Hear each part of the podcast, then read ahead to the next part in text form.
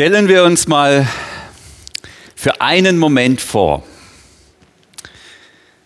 quasi über Nacht, wären alle Christen hier in der Region, alle, die so Jesus-Leute sind, die entschiedene Christen sind, die wären einfach weg. Ja, also es gäbe in Owingen, in Überlingen, in Stockach, in der Stadt, in der du wohnst, beim Livestream zu Hause, in Markdorf, es gäbe keine Christen mehr. Wir wären einfach alle weg. Wir wären alle in Mallorca, gell, am Strand. Hier wäre niemand mehr. Kein Christ mehr. Kein Jesus-Nachfolger mehr. Was würde fehlen in unserer Region? Was würde sich verändern? Wer würde fehlen und warum? Was wäre los in Eirach ohne Christen?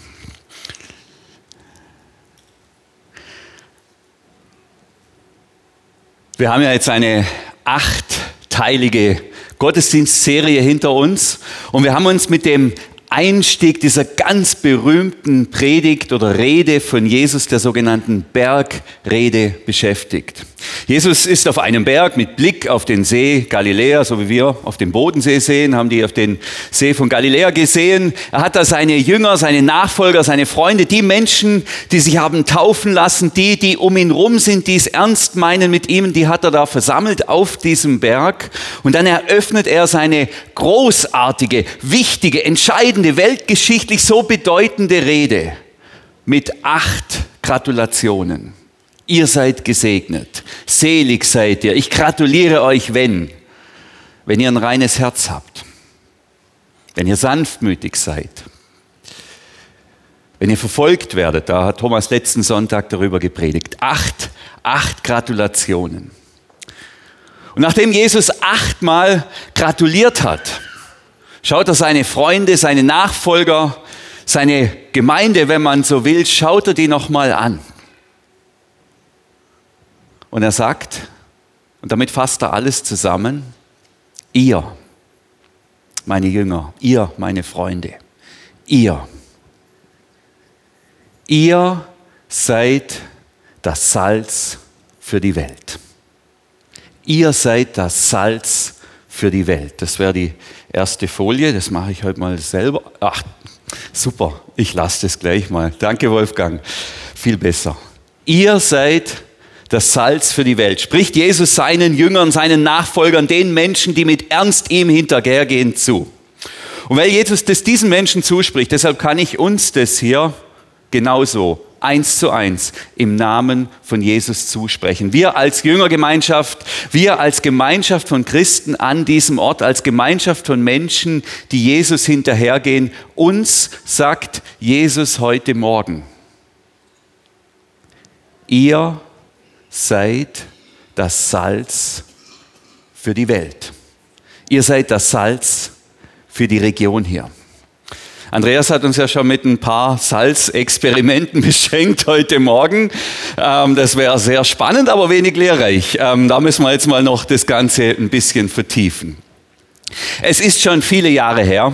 Wir waren in der Kleinkind-Familienphase. Also unsere fünf Kinder, die waren alle so von Knie bis Brust, kann man in etwa sagen. Alle zu Hause, ganz, ganz kuschelige Zeit. Gell? Alle einfach ganz eng und warm war das hier bei uns zu Hause. Ich habe das sehr genossen, diese Zeit. Und an einem Samstag sagt meine Frau zu mir, ähm, also sagt sie mir schon vorher, an diesem Samstag, da habe ich eine Fortbildung, eine Weiterbildung, da bin ich nicht da. Könntest du das Essen machen für die Kinder? Sage ich, klar, mache ich gern, ich bin ja da.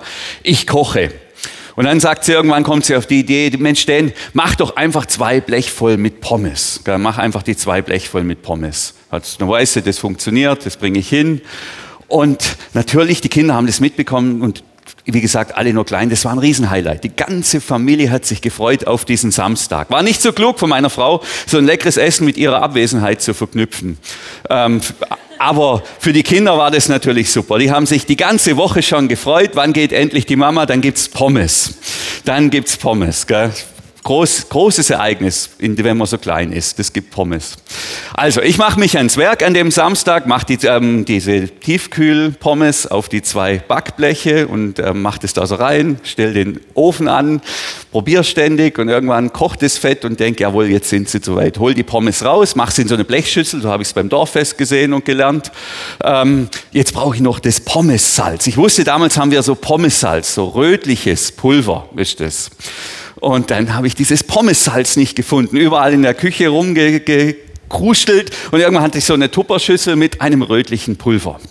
Habe das da reingemacht und habe da dieses, äh, diese Pommes dann halt so durchgeschüttelt. Die Kinder saßen natürlich alle schon am Tisch. Wann geht's endlich los? Pommes auf den Tisch, ähm, gebetet, wie sich das gehört, die Pommes verteilt und die stürzen sich auf die Pommes und plötzlich wird's ganz ruhig. Ähm, Papa, was hast du da gemacht? Das schmeckt ja gar nicht gut. Und dann habe ich es auch probiert. Ja, jetzt habe ich da Zimtzucker. Zimtzucker. Ähm, ich habe unsere Kinder ungelogen traumatisiert an dem Tag. Bis heute, bis heute hängt mir das nach.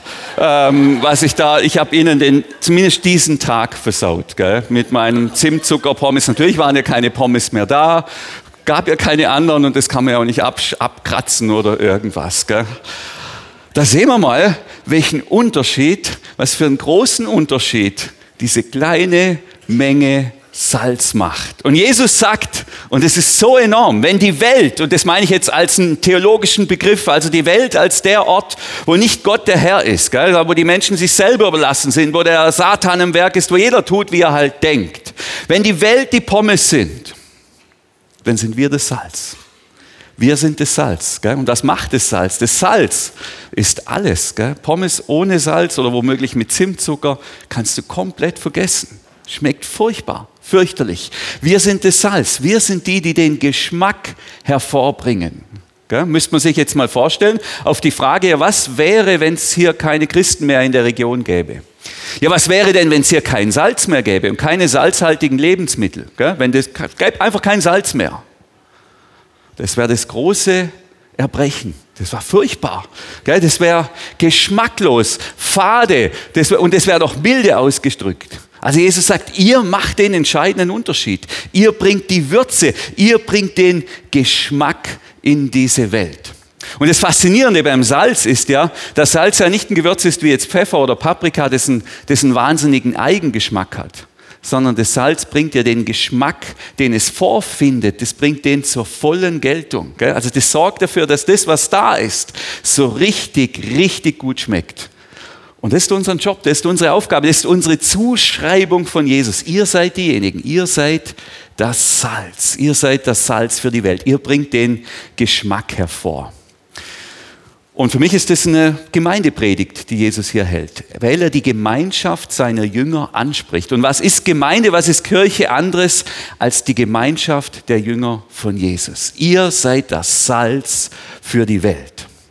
Und was mich an diesem, an diesem Wort von Jesus auch so begeistert, das ist die, ich nenne es die Kraft der kleinen Menge. Es braucht ganz wenig, es braucht ganz wenig, um ganz viel zu bewirken. Die Kraft der kleinen Menge. Wir haben ja jetzt hier ein Gastro-Angebot gestartet. Leib und Seele heißt es. Und unsere Sehnsucht ist es, unsere Hoffnung, dass viele Menschen kommen am Freitagabend und sich servieren und bedienen lassen, zusammensitzen, die Eltern der Rangerkinder und alle. Man kommt ins Gespräch über Gott und die Welt und man geht satt an Leib und Seele nach Hause. Machen wir alles ehrenamtlich, ehrenamtliches Kochteam. Und vorletzte Woche sagt unser ehrenamtlicher Chefkoch, der Thomas, hey, heute machen wir noch einen Nachtisch, heute gibt es noch einen Dessert. Gell? Und die, dieses Team, das das zubereitet, macht es da unten. Direkt unter uns ist die große Yugi-Küche, Jugendküche und er hat da alles vorbereitet für den Dessert. Und ähm, jetzt hat da irgendein Scherzbold in dieser Jugendküche Salz und Zucker vertauscht. Gell? Ihr könnt es euch vorstellen. Also der Zuckerbehälter war voller Salz. Ich habe euch gedacht, ich erzähle das und dann kriegt irgendjemand einen roten Kopf. Ähm, aber die sind ja alle beim Alpha-Kurs, die sind jetzt halt gar nicht da. Jedenfalls ähm, wurde dieser Nachtisch kräftig mit Salz gewürzt. Gell? Und hier haben wir ein Bild, man beachtet das Gesicht vom Chefkoch, so sieht es dann aus. Gell? Da haben wir es wieder, diese Kraft der kleinen Menge. Gell? Das braucht nicht viel im Guten wie im Schlechten. Und schon ist dahin. Also das war unsere Salzerfahrung, die Kraft der kleinen Menge. Es braucht nicht viel, es braucht nicht viel, um eine große, eine große Wirkung zu erzielen. Salz hat aber auch noch eine andere Eigenschaft. Salz ist für uns Menschen lebensnotwendig. Ja, wir können ohne Salz nicht überleben. Jeder Mensch von uns, der braucht zwischen zwei und drei Kilo Salz pro Jahr, gell, muss man sich mal vorstellen. Ich, da ich ein großer Schwitzer bin, also nicht Schweizer, sondern Schwitzer, brauche ich wahrscheinlich vier Kilo Salz pro Jahr. Gell. Also ich habe schon 160 Kilo, nein 100 65 Kilo Salz in meinem ganzen Leben verbraucht. Das ist eine riesige Menge, muss man sich mal vorstellen. Aber ohne dieses Salz könnte ich nicht leben. Wir können ohne Salz nicht leben. Und das macht Salz so kostbar. Und wir leben in einem Salzüberfluss. Und bei uns heißt, man muss ein bisschen salzarm und ein bisschen weniger Salz. Aber das ist noch nicht so lange her. Zur Zeit von Jesus. Bis in die frühe Neuzeit war das komplett anders. Da war Salz ein extrem kostbarer Rohstoff. Und wer den Salzhandel kontrollierte, der konnte übrigens sehr reich werden. Bestes Beispiel direkt hinter uns, Kloster Salem, Zisterzienserabtei, gell? eigentlich ein Bettelorden. Aber die hatten eine Salzmine in Hallein, wo wir eine Schwestergemeinde haben bei Salzburg und sind so sehr reich geworden. Weil jeder braucht Salz, das war was Kostbares. Und zur Zeit von Jesus war es eben auch so kostbar. Das heißt, wenn Jesus sagt, ihr seid das Salz für die Welt, dann sagt er zu uns auch, ihr seid kostbar. Ihr seid wertvoll. Ihr seid diejenigen, die hier das Leben erhalten. Was wäre denn ohne Salz in unserer Region los? Der Tod wäre los. Gell? Verderben wäre los. Sterben wäre los. Und dann denke ich mir, boah, Jesus, das ist ja mega krass, dieser Zuspruch. Ohne Salz kein leben. Das muss man sich mal vorstellen. Da fällt mir dann die Geschichte ein, als Abraham mit Gott verhandelt um die Stadt Sodom und Gott will diese Stadt Sodom, die kann man auch als Welt bezeichnen, wo die Menschen völlig eskalieren und keine Werte mehr haben, keinen Halt. Gell? Und die Starken gehen auf die Schwachen los und Gott sagt, es reicht, ich muss diese Stadt ausradieren. Und dann sagt Abraham zu ihm, aber vielleicht hat es da noch ein paar Gerechte, ein paar wenige Gerechte, ein paar gute Menschen und du kannst doch nicht alle töten auf Kosten der Guten. Und sie beginnen zu verhandeln. Vielleicht sind da 30. Am Ende sagt Abraham, das sind vielleicht 10. Zehn Gerechte. Und Gott sagt, okay, wegen dieser zehn Gerechten verschone ich die ganze Stadt. Verschone ich die ganze Stadt. Das ist ein Bild gell? für Leben. Paar wenige sorgen dafür, dass alle leben können. Und dieses Wort von Jesus, ihr seid das Salz für die Welt, für die Erde, so übersetzt es ja Luther, ist ja ein globales Wort. Da geht es um die ganze Menschheit. Aber diese wenigen, diese paar Christen, Jesus-Nachfolger, die sind der Grund, warum alle noch leben. Das ist gewaltig, das ist enorm. Interessant ist, dass Jesus ja sagt in diesem Bild, ihr seid das Salz für die Welt. Und hier findet ganz viel Lehre darüber statt, was, was Kirche ist und was Kirche nicht ist. Gell? Wenn Jesus sagt, ihr seid das Salz für die Welt, dann sagt er, ihr seid nicht die Welt. Ihr seid nicht wie die Welt als Jüngergemeinschaft. Es heißt, es gibt einen Unterschied zwischen Kirche und Welt. Salz ist ja auch kein Lebensmittel. Ähm, das ist was anderes, hat eine andere Substanz. Salz und das Essen, das Lebensmittel, Kirche und Welt. Da gibt es einen Unterschied. Wir leben in einer, in, einem, in einer Distanz zur Welt. Wir leben anders, weil Jesus unser Herr ist. Wir orientieren uns an seinen Werten. Aber gleichzeitig sagt Jesus, ihr seid das Salz für für die Welt. Ihr macht in eurer Existenz nur Sinn, nur Sinn in Bezug zur Welt. Salz für sich bringt uns nichts, aber Salz im Zusammenhang mit Lebensmitteln, das macht Sinn, das gibt Geschmack, das gibt Würze, das gibt Leben, das funktioniert.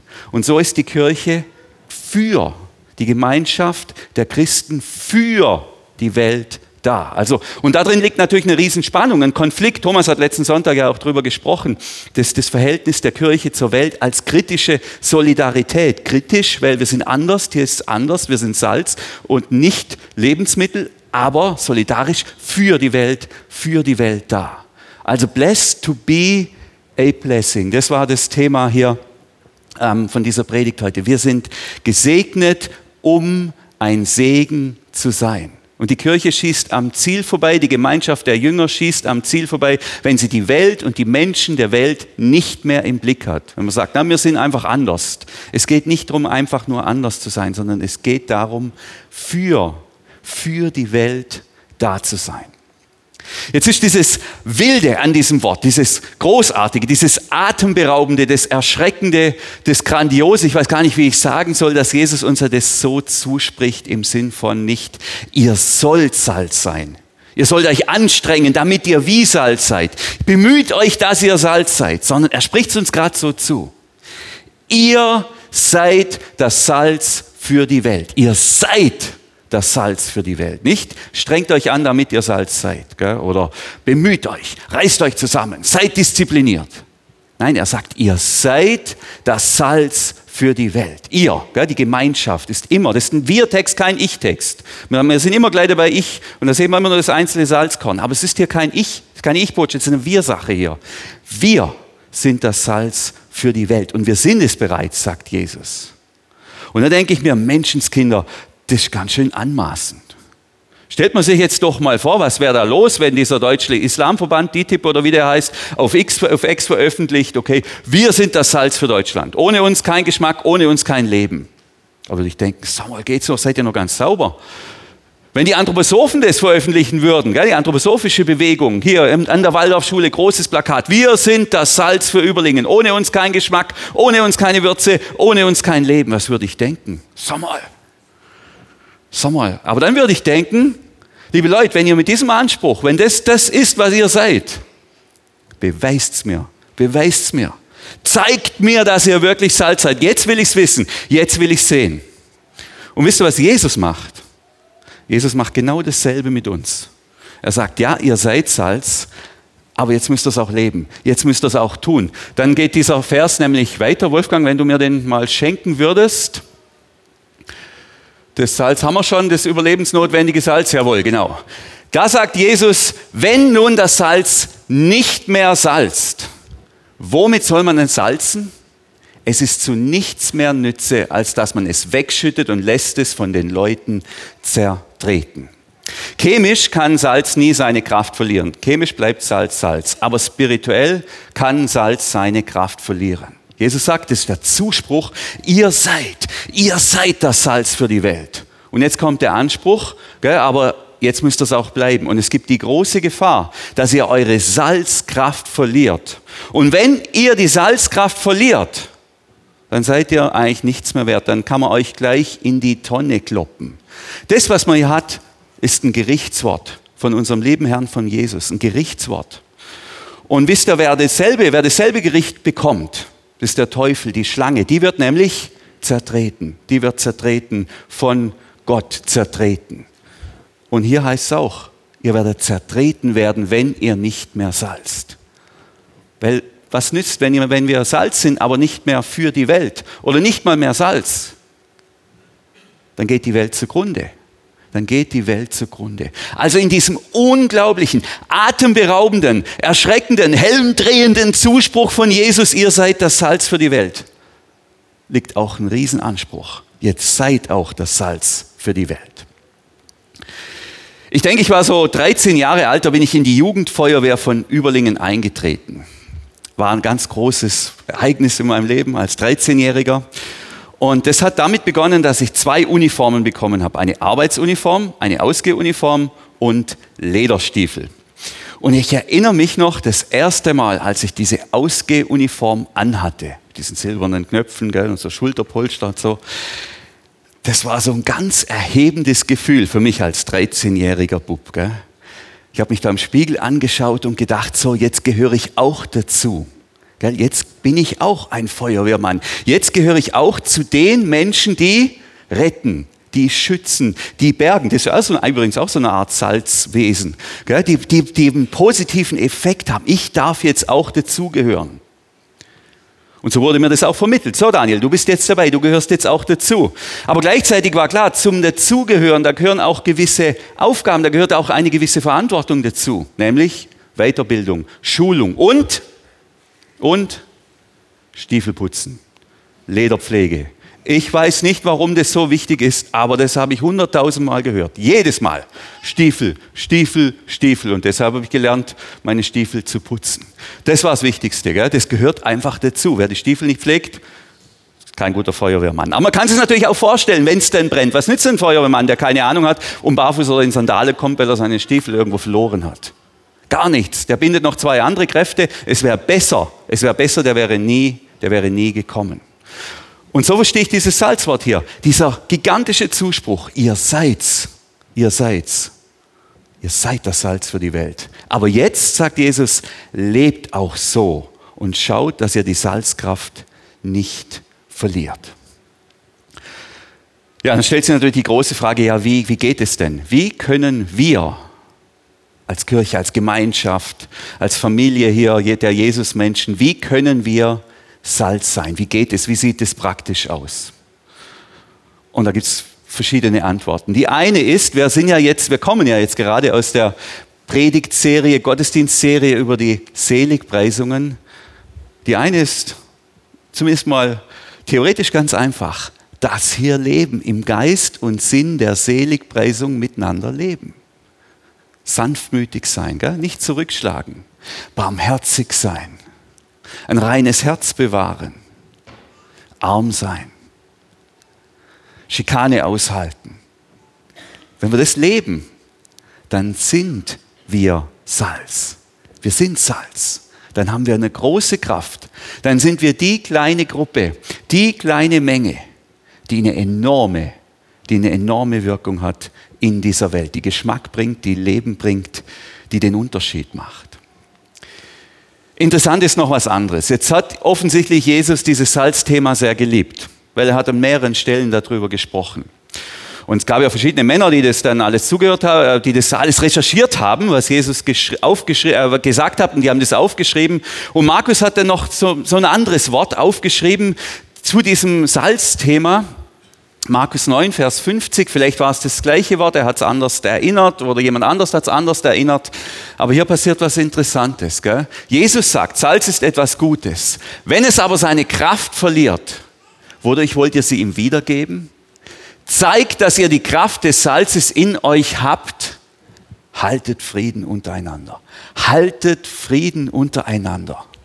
Und da hat es mich hier von meinem Schreibtischstuhl geschlagen. Menschenskinder, haltet Frieden voneinander, sagt Jesus. Das ist ein Mandat. Wie sind wir Salz? Wie haben wir Salzkraft? Wie gelingt es? Indem wir Frieden halten. Und Frieden heißt nicht friedlich sein. Friedlich heißt nicht zahm sein, sondern in der Lage sind, in allen Konflikten, die wir haben, gute Wege miteinander zu finden. Und das Thema bewegt mich eh, ihr habt es ja wahrscheinlich gespürt bei der Predigt über die Friedensstifter. Ich glaube, das ist der Weg. Und das ist in Zukunft so wichtig, dass es uns gelingt, als Kirche, als Gemeinschaft, in allen Trenn- und Konfliktlinien, die sich durch unsere Gesellschaft ziehen, Frieden zu halten. Und nochmal, das heißt nicht, friedlich zu sein. Das heißt, einen Weg zu finden, wie wir unsere Konflikte im Sinn von Jesus aushalten und austragen. Und es geht mit so einfachen Dingen los, dass wir nicht die Welt einteilen in Gut und Böse. Ich habe über diese toxische Polarisation gesprochen. Neulich sagt jemand zu mir, weißt du Daniel, in dieser Kirche hier, da gibt es Menschen, die sind gegen Israel. Jetzt ist das schwierig, diese Aussage. Wir hatten auch mal eine Phase, da konnte man nur für oder gegen Corona sein. Wisst ihr noch? Ich war zwar nie für Corona, aber ich gehört offensichtlich zu denen, die anscheinend für Corona sind. So wie man gegen, für und gegen. Wenn man die Welt einteilt in für und gegen, dann wird es ganz schwierig. Und ich fühle mich da auch nicht verstanden. Ich fühle mich, das muss ich jetzt hier schon noch loswerden, als ein christlicher, pazifistischer Zionist. So sehe ich mich im Moment. Warum? Weil ich den Juden Jesus so sehr liebe. Weil ich den Juden Jesus so sehr liebe, deshalb bin ich Zionist. Aber weil ich den Juden Jesus so sehr liebe, deshalb habe ich bei Gewalt irgendwie immer meine Schwierigkeiten. Und je länger dieser Krieg hier geht und je länger ich das verfolge, desto mehr habe ich den Eindruck in meinem Kopf, in meinem Herz denke ich immer, zurückschlagen, das, ist, das hilft. Aber in meinem Kopf denke ich, nein. Mit jeder Bombe und mit jedem Schuss gibt es einen neuen Terrorist, gibt es ein neues Waisenkind, das dann zum Taliban wird. Da ist vielleicht fünf Jahre Ruhe und hinterher wird es noch viel schlimmer. Und weil ich so für Israel bin, deshalb bin ich gegen die Gewalt. Kann man solche Meinungen hier sagen? Oder heißt es hier nur für oder gegen? Und dann gehen wir aufeinander los. Ja, das muss möglich sein. Das ist der Weg. Wir müssen miteinander reden. Und das bei allen schwierigen Themen, wo die Menschen sich die Köpfe einschlagen. Da ist mein Anspruch und meine Hoffnung, dass es uns gelingt, Frieden zu halten. Und mir scheint das Mandat, Frieden zu halten, ist höher als das Mandat, Einheit zu haben in allen sexualethischen und sonstigen Fragen und weltpolitischen Fragen, die uns gerade bewegen. Das ist das höhere Mandat. Da geht's los. Und wenn wir uns da finden, dann sind wir Salz. Dann sind wir eine kräftige Gemeinschaft, die einen Unterschied macht, weil das findet man sonst nirgendwo. Das findet man nirgendwo. Eine Gemeinschaft, wo Menschen mit unterschiedlichen Haltungen und Ansichten und Erfahrungen einen Weg gefunden haben, miteinander klarzukommen und ihrem Herrn nachzufolgen. Davon träume ich, dass uns das gelingt. Haltet Frieden. Das heißt es, Salzkraft zu haben. So, ich habe davon gesprochen, Jesus sagt, ihr seid das Salz für diese Welt. Ihr seid das Salz für diese Welt. Und damit sagt er, ihr seid Salz, ihr seid nicht wie die Welt, aber ihr seid für die Welt da. Und weil ihm dieses Thema so wichtig ist, wiederholt er das Gleiche nochmal an einer anderen, mit einem anderen Bild. Es geht dann weiter und dann sagt er noch Folgendes. Er sagt, ihr seid das Licht für die Welt. Ja, da wiederholt er im Grunde dasselbe Bild. Hier hat es noch ein bisschen eine andere Ausrichtung. Er sagt wieder, ihr seid, die Welt ist die Dunkelheit, ihr seid das Licht. Es braucht wenig Licht, um einen großen Effekt zu machen. Ihr seid nicht die Dunkelheit, ihr macht einen Unterschied, aber dieses Licht ist für die Welt da.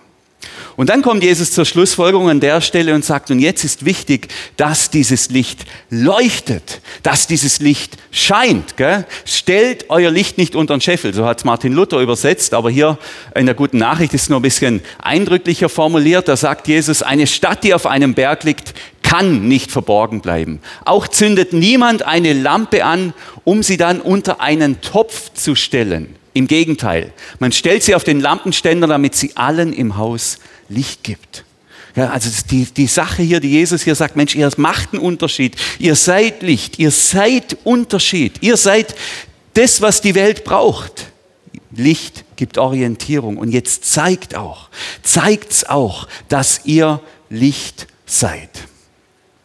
So, und an der Stelle habe ich eine Frage. Ich spüre schon, hier ist gerade ein bisschen so spezielle Stimmung. Frage. Wer von euch hat schon mal von diesem Wort hier von Jesus gehört oder in der Bibellese gelesen oder eine Andacht gehört oder schon mal drüber nachgedacht? Also wer kennt dieses Wort schon vom Salz und Licht? Das dachte ich mir, es sind praktisch alle. Und das ist super. Das ist gut so. Es ist wichtig, dass wir immer wieder über dieses Wort nachdenken, auch über die Größe von diesem Wort. Aber in diesem Wort da steckt eine große, ich sage mal, in der Umsetzung oder in der falschen Umsetzung von diesem Wort steckt eine große Gefahr drin. Nämlich die Gefahr der Heuchelei und der Bigotterie. Die sehe ich wirklich. Ähm, und das habe ich am eigenen Leib muss ich das durch und muss ich das immer wieder durchexerziert. Wenn unser Anspruch ist, Salz zu sein und Licht zu sein, einen Unterschied machen zur Welt. Und Jesus spricht uns das ja auch zu. Wie wie gehe ich dann mit Situationen um, wo wir diesen Unterschied nicht machen? Wo es offensichtlich auch in dieser Gemeinde, Gemeinschaft Sünde gibt, Dinge gibt, die verwerflich sind, die zu verabscheuen sind, Übergriffigkeiten und sonst irgendwas. Wie gehe ich dann damit um? Und eine der ganz großen Gefahren ist eben, dass wir heucheln, dass wir irgendwie bigott werden. Das ist nicht mal bös gemeint, sondern wir wollen, wir sagen dann, oder viele sagen dann, unser Zeugnis vor der Welt bewahren. Das ist ja gut gemeint. Wir wollen nicht, dass die Menschen über uns stolpern und über unser Verhalten. Aber heucheln, unwahr, unehrlich, unlauter zu sein, das kann nicht der Weg sein. Wie stark und wie tief dieser Reflex sitzt, das habe ich selbst mehrfach meinem, an, mir, an mir erlebt. Vor vielen Jahren, da war ich, ich war in meiner Jugend ein ganz, ich würde mal sagen, ähm, radikaler Christ, ja, ganz, ganz, ganz klar in vielem, das hoffe ich bin ich auch noch, heute sind die Themen ein bisschen anders, ähm, aber da war ich so ganz, ja, so ganz linientreu auch. Wir haben dann einen Missionseinsatz gemacht in einem großen asiatischen Land, sagen wir mal so. Ich war da mit äh, zehn Amerikanern und ich ähm, sind dann da in diesem großen asiatischen Land umhergefahren in die Dörfer und haben da von Jesus erzählt, war denn bei den Menschen. Ganz bewegende Erfahrung. Und wir hatten einen lokalen Leiter, also ein, ein Mensch, der war so um die 50, 60, ein grauer Bart, gell? und das war für mich ein ganz großes geistliches Vorbild. Gell? Bei ihm habe ich gespürt, der meint es wirklich ernst mit Gott. Jedes Mal beim Abendmahl hat er geweint, das war so stark. Das hat mich so, ähm, dachte ich, boah, solche Christen findet man im Westen nicht. Und dann hatten wir eine Teambesprechung. Und da waren wir da, unser Team, unsere, sagen wir, wir elf Leute, die zehn Amis, ich. Ähm, da waren zwei, muss ich auch noch dazu sagen, zwei blonde Mädchen, zwei blonde Amerikanerinnen dabei, die waren regelmäßig, während wir da irgendwo bei irgendwelchen Einsätzen waren, in dieser Familie von diesem Leiter beim Babysitten. Da hat er gefragt, würdet ihr babysitten? Sagen die, klar, machen die. Und wir saßen da im Kreis und dann sagt eine plötzlich so ganz vorsichtig, ganz vorsichtig, sagt sie, ja, wenn wir da sind, wenn ich da beim Babysitten bin, dann kommt er so her und dann berührt er mich so und dann will der mich küssen und drückt mich so gegen die Wand. Und wisst ihr, was dann passiert ist? Wir haben gesagt, nein, das kann nicht sein. Ich habe gedacht, nee, die lügt, das kann nicht sein. Und die ganze Gruppe hat so reagiert. Und ich bin so erschrocken. Jetzt im Nachgang, ich schäme mich so. Dann kam die andere und gesagt, ich habe das auch erlebt. Und dann haben die begonnen zu weinen und dann haben wir schon kapiert, was da läuft. Und dann hat natürlich die ganze Wirkungskette hat sich dann in Gang gesetzt, die, die ja auch nötig war an der Stelle, wirklich. Aber der erste Reflex war, der erste Reflex war, nein, das kann nicht sein. Ich will das gar nicht wissen, weil ähm, erstens mal gibt es Stress und zweitens mal, ja, aber wenn dann, was ist denn mit Salz und Licht und wenn wir sind doch anders und bei uns gibt es doch sowas gar nicht. Und dieser Reflex, der ist so mächtig und der ist so stark, und er ist so kontraproduktiv, weil was bewirkt er? Er bewirkt, dass wir hier Schutzräume schaffen für Menschen, die, die keine Grenzen akzeptieren. Wir verstärken das durch dieses Verhalten noch, indem wir wegschauen und, und, und das irgendwie ignorieren. Und ich habe das später immer wieder erlebt in mir, dieser, dieser Reflex, nein, will ich nicht wissen, wir machen ja einen Unterschied. Wir sind ja Salz und Licht. Bei uns gibt es so etwas nicht. Und aus meiner Sicht hilft nur eins, konsequent ehrlich sein, konsequent hinschauen. Und Salz und Licht sein heißt nie unehrlich sein oder irgendwelche Sünden zu decken oder abzudecken oder da irgendwie einen Konkord rumzubauen. Am Ende stolpern wir sowieso drüber. Und unsere Schwesterkirchen, äh, die, die, die stolpern ja genau über diese Situation. War ja gut gemeint, man will das ja alles irgendwie, es soll ja nicht, soll ja keinen Anstoß erregen. Aber am Ende passiert genau das Gegenteil. Ich erinnere mich, ich habe hier einen Evangelisationskurs mitgemacht. Ich war auch eben so ein ganz junger Christ. Und dann habe ich mich wie innerlich entschieden, naja, ich will, mein, dass meine Freunde Gott kennenlernen. Ich will das unbedingt. Aber ich will ihnen mit meinen Sünden nicht im Weg stehen. Ich will nicht, dass die mich sehen und denken, na, das Leben von dir ist überhaupt nicht überzeugend. Und habe dann begonnen, nur noch die, die Butterseiten mitzuteilen, nur noch meine Heldentaten zu erzählen. Und es hat dann darin gegipfelt, wir hatten natürlich auch einen Hauskreis, den einzig wahren, echten, radikalen ersten Hauskreis seit Jesus, der es mal wirklich kapiert hat.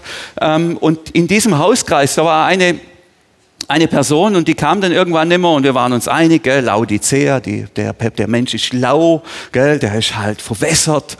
Und äh, ich bin dann irgendwann hin zu dem Menschen und habe dann doch das Gespräch gesucht, warum kommst du nicht mehr? Und dann sagt der Mensch mir, weißt du, ich habe ein schweres Problem ein schweres Problem, hat mir dann das mitgeteilt und es war wirklich jenseits meiner Lebenswirklichkeit, dieses Problem. Aber dieses Problem kann ich niemals in eurer Gruppe sagen. Gell? Ihr seid ja alle so heilig, ihr seid ja alle so fromm. Und da habe ich was kapiert. Gell? Salz und Licht sein heißt nicht, dass wir hier die Supermenschen sind und die Superman-Show veranstalten. Wir sind alles Sünder, wir sind alles gebrochene Menschen und Salz für die Welt zu sein, für die Welt Licht zu sein, heißt eben mit unserer Gebrochenheit und mit unserer Schuld auch offen umzugehen, sodass die Menschen, die in ihrer Schuld leiden, die in ihrer Gebrochenheit und Zerbrochenheit leiden, da einen Ort finden, wo sie endlich sehen, wie man gut, wie man ermutigen, wie man kraftvoll mit Zerbrochenheit und mit Schuld und mit dem ganzen Elend umgehen kann. Das wünsche ich mir.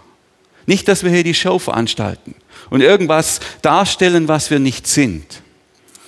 Aber dass es uns gelingt, im Umgang mit Schuld, mit schwierigen Themen, mit Gebrochenheit und Zerbrochenheit auch einen Unterschied zu machen.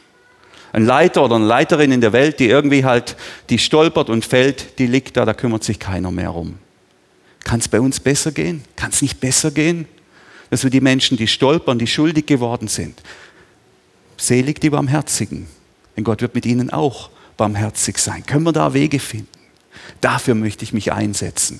Dass wir nicht stehen bleiben, bei dem wir sind hier Salz, weil mir irgendwie was Besonderes wäre. Nein, bei uns gibt es Sünde und bei uns gibt es Schuld. Aber im Umgang mit der Schuld und mit der Sünde, da möchte ich dazu beitragen, dass wir da den Unterschied machen. Da will ich ehrlich bleiben, konsequent, hundertprozentig ehrlich. Das Wort von Jesus gipfelt ja dann nachher in der Aussage, und die finde ich total wild. Genauso muss auch euer Licht vor den Menschen leuchten. Sie sollen eure guten Taten sehen und euren Vater im Himmel preisen. Jesus sagt, zeigt, lasst euer Licht leuchten. Ihr seid's doch. Ihr seid Salz. Ihr seid Licht. Und jetzt lasst es auch leuchten. Später sagt er ja in der Bergpredigt, die rechte Hand und die linke Hand, die soll mal nicht mal wissen voneinander, was sie tun. Er sagt nicht, lass deine guten Taten leuchten vor den Menschen. Gell? Das zeig, was du für ein Held bist, auf das sie dich loben. Eure, das sind die Taten der Gemeinschaft, der Kirche, der Gemeinde. Die sollen leuchten. Die sollen leuchten, auf das die Menschen Gott loben. Gott loben darüber. Das finde ich faszinierend. Und das ist für mich noch ungeklärt. Wie kann das gut passieren? Wie kann das gut passieren? Ich bekomme tatsächlich immer wieder viel Lob für das, was hier läuft. Gell? Für die Gemeinschaft, zu der ich gehören darf. Und das erfüllt mich mit Stolz, dass Menschen sagen, wow, der Umbau mit so vielen Ehrenamtlichen. Wow, starke Gemeinschaft. Ähm, ich staune. Gell? Es ist ja auch nicht so, dass es hier keine guten Taten gibt. Wir sind Salz und Licht. Es gibt so viele gute Taten. Ich denke an die Jugendarbeit, an die Ranger, an die Kinder, die betreut werden. Ich denke daran, dass wir jedes Jahr, jetzt schon dieses Jahr, nur für den laufenden Haushalt 300.000 Euro an Spenden bekommen haben. Wo Menschen, die hart arbeiten, einfach einen Teil von ihrem Verdienten einfach verschenken fürs Reich Gottes. Das sind gute Werke. Plus die 400.000 Euro, die mal für den Bau noch gesammelt wurden. Der Einsatz für die Mitmenschen, der ist so mächtig, so stark. Die Frage ist nur, wie kann es gelingen, darüber so zu reden, dass die Menschen Gott preisen darüber und nicht uns. Das wäre ja das Ziel, gell? dass die Menschen das sehen, dass die Welt das sieht, Salz und Licht und darüber Gott preist und nicht uns. Da bin ich noch ein bisschen unsicher. Manchmal, glaube ich, ist, hat es auch was damit zu tun, wie offen und ehrlich wir mit unserer Zerbrochenheit und Gebrochenheit und Sünde umgehen. Wenn ich darüber nachdenke, dass diese Gemeinde hier vor über 30 Jahren, da war ich noch ein Kind, ich habe das nur am Rande mitbekommen, aber dass diese Gemeinde vor über 30 Jahren in Trümmer lag, gell, wirklich in Trümmern, schwere Konflikte, Streit, verbitterte, schwer verletzte Menschen, eine kleine Gruppe ist noch übrig. Und die macht sich auf. Finde ich übrigens auch ein gutes Tat. Die sind Salz und Licht und machen weiter gell, im Vertrauen auf Gott. Und heute haben wir so eine fantastische Gemeinde, die so lebt, die so blüht an allen Ecken und Enden, die vibriert vor Energie und vor Leidenschaft und vor Gott. Da denke ich mir, wow, darüber kann ich leicht Gott preisen. Das lädt mich ein, Gott zu preisen. Da Wege finden. Mir ist noch etwa eine gute Tat eingefallen, die fand ich auch sehr, sehr faszinierend. Ich habe hier eine Google-Bewertung gefunden, die ist jetzt schon eine Weile her, für die Lindenwiese. Gell? Könnt ihr das lesen? Ja, das ist total cool was da jemand schreibt. Wir haben äh, vor ein paar einigen Jahren hier äh, Flüchtlinge, islamische Flüchtlinge aufgenommen. Und dann schreibt hier jemand, unaufgefordert, einfach so bei uns rein, ich habe lange dort gelebt, also lange ein halbes Jahr, und bei ihnen nichts als Güte und Liebe gesehen. Sie sind so wundervolle Menschen, dass ich sie nie vergessen kann. Denke ich, wow, die guten Taten sind da. Die guten Taten sind da. Wie kann es jetzt noch gelingen, dass die Menschen das sehen und darüber den Vater im Himmel preisen. Ihr seid, sagt Jesus, jetzt kommt die Zusammenfassung, ihr könnt euch schon mal heiß spielen, die Band. Ihr seid, sagt Jesus, Salz und Licht. Das ist der Zuspruch, den Jesus uns macht. Ihr macht den entscheidenden Unterschied. Und wenn es uns nicht gibt, dann gibt es kein Salz und kein Licht, kein Geschmack, keine Würze, kein Leben und keine Orientierung. Jetzt gilt es in diesem Zuspruch, auch zu leben, gell?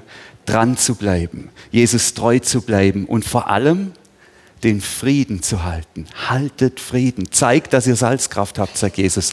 Haltet Frieden. Und eins braucht diese Welt nicht. Gemeinden, die heucheln, die bigott sind, die irgendwas vorspielen, sondern Gemeinden, denen es gelingt, im Umgang mit Sünde und Schuld und Scheitern zusammen zu bleiben und ihre guten Taten so leuchten zu lassen, dass die Menschen darüber Gott preisen. Gott segne uns auf dieser Reise. Amen.